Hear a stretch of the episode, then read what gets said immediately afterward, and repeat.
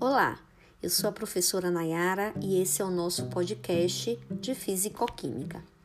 Em nossos encontros anteriores, nós trabalhamos sobre o estudo geral dos gases, termodinâmica, propriedades coligativas e soluções. Hoje nós iremos falar sobre os líquidos.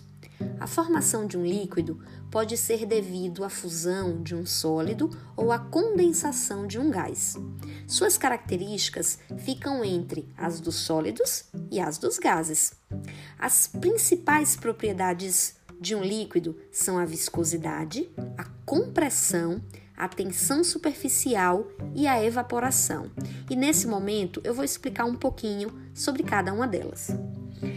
Em relação à viscosidade, um líquido se apresenta menos viscoso que um sólido e com viscosidade maior do que a de um gás. Mas o que é viscosidade? É a resistência ao escoamento.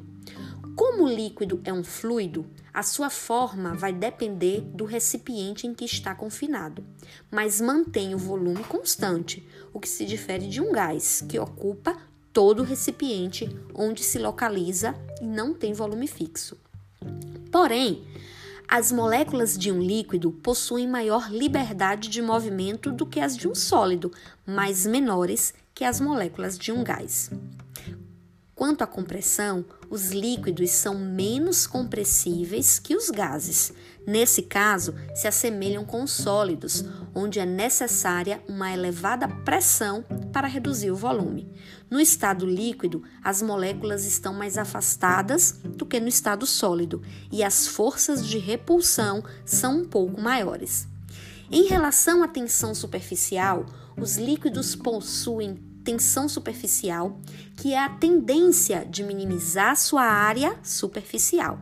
Isso ocorre porque as moléculas que ficam na superfície de um líquido são atraídas pelas moléculas de dentro do líquido, gerando uma tensão na superfície.